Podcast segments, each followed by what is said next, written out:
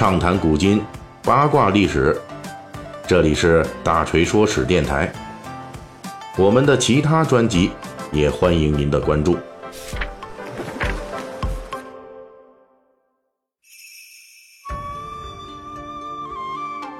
咱们《水浒细节解密》最近一直在聊这个小说中的各种朝廷的官职，什么黑道啦、白道啦、官道啦啊。那么上一期呢，咱们讲的是北宋武装力量的最高机构及其长官——枢密院和枢密使。本期呢，咱们聊这个北宋徽宗年间的一个顶级的文官职务——太师。在小说《水浒传》中啊，最著名的太师就是朝廷方面的蔡京蔡太师。作为朝廷奸臣的首脑人物，一直作为高俅、童贯等奸臣的总后台存在，与梁山好汉对着干。那么，在真实的历史中，蔡京当的这个太师是什么样的存在呢？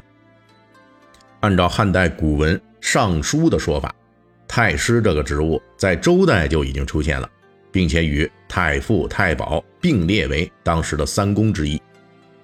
但是呢，这只是三公说法之一，还有一说是司马、司徒、司空并列为三公。总而言之。太师在周代具体是干什么的？汉朝人并没有弄清楚。但是呢，汉朝人继承了秦朝的政治制度，以三公为天子之相，也就是以丞相、御史大夫为三公。这里边没有太师什么事儿。到了西晋建立之后，司马一家为了巩固统治，宣布重新依照周礼设置三公。这时候，太师又出现了，与太傅、太保成为真实存在的三公官。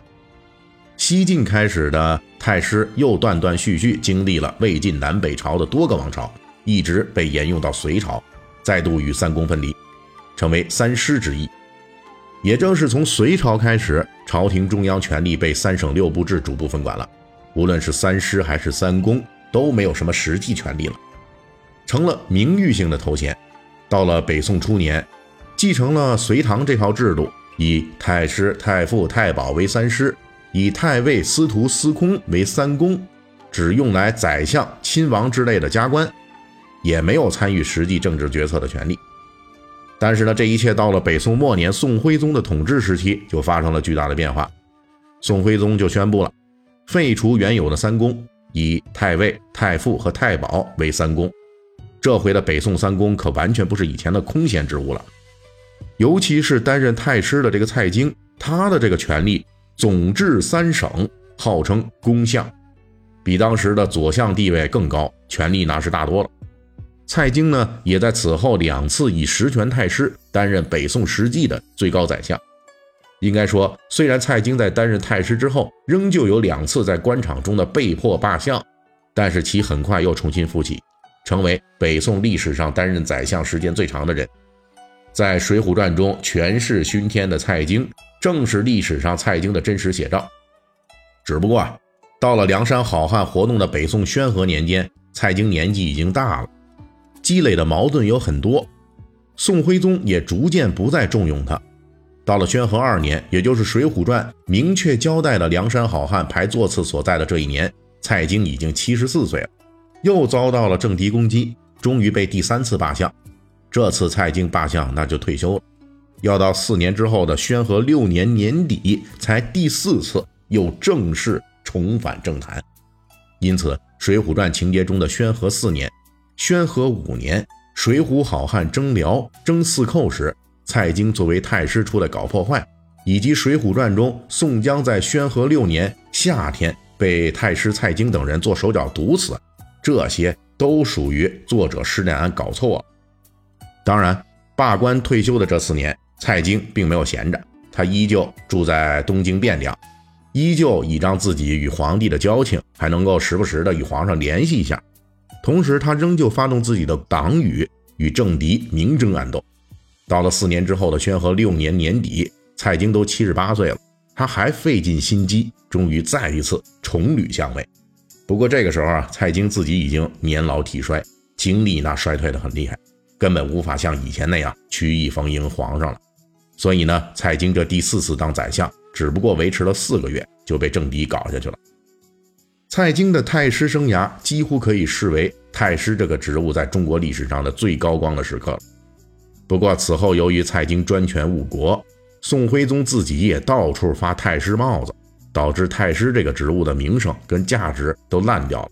因此，到了北宋灭亡之后，后继的南宋以及元、明清各代王朝，尤其是元、明清这三朝，太师始终都是正一品，但是已经没有具体职务和权力管辖，也没有员额规定，就是一个纯粹的奖励性的官职。历史上的太师就在北宋末年宋徽宗的统治时期，才有蔡京这么一出权力的巅峰状态。当然，太师的这个高光时刻其实也很不光彩。尤其是到了后来，宋徽宗又到处给一些皇室和功臣加太师衔。清代学者就评论说，太师这个职务啊，顾名思义，可以被视为是天子的师傅啊，哪怕是名义上的。结果呢，宋徽宗后来也让宦官出身的童贯也晋为太师了，这相当于是皇上以仆役为师傅。在封建皇权时代，这是巨大的讽刺。在这里，大锤简单分析一下。太师之所以在宋徽宗时代能够出现高光时刻，其根源就在于蔡京的权谋以及宋徽宗的好大喜功。在历史上的大观二年，蔡京官拜太师这事前后，还有一件事情可以为蔡京蔡太师这事情充当注解，这就是宋徽宗的授八宝事件。所谓八宝，八宝粥的这八宝，其实就是八块玉玺。关于玉玺，大家都很熟悉。就是秦始皇弄出来的那一块传国玉玺。其实从汉承秦制开始，古代皇帝用的玉玺一共有六个，也就是所谓的秦制六玺。然后呢，此外还有一块就是传国玉玺。那到了宋代，在宋徽宗之前，北宋皇帝也搞出来六玺。到了宋徽宗时代，大兴复古潮流，在原有天子六玺的基础上。又制造并增加了镇国宝、寿命宝两枚印玺，合称八宝。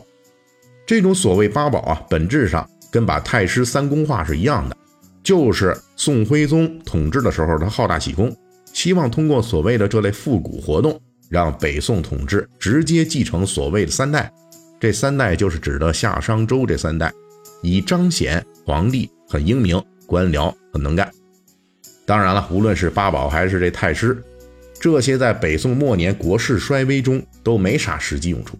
也就是宋徽宗授八宝，蔡京进太师的二十年之后，女真族入侵，北宋王朝的末日也随之而至了。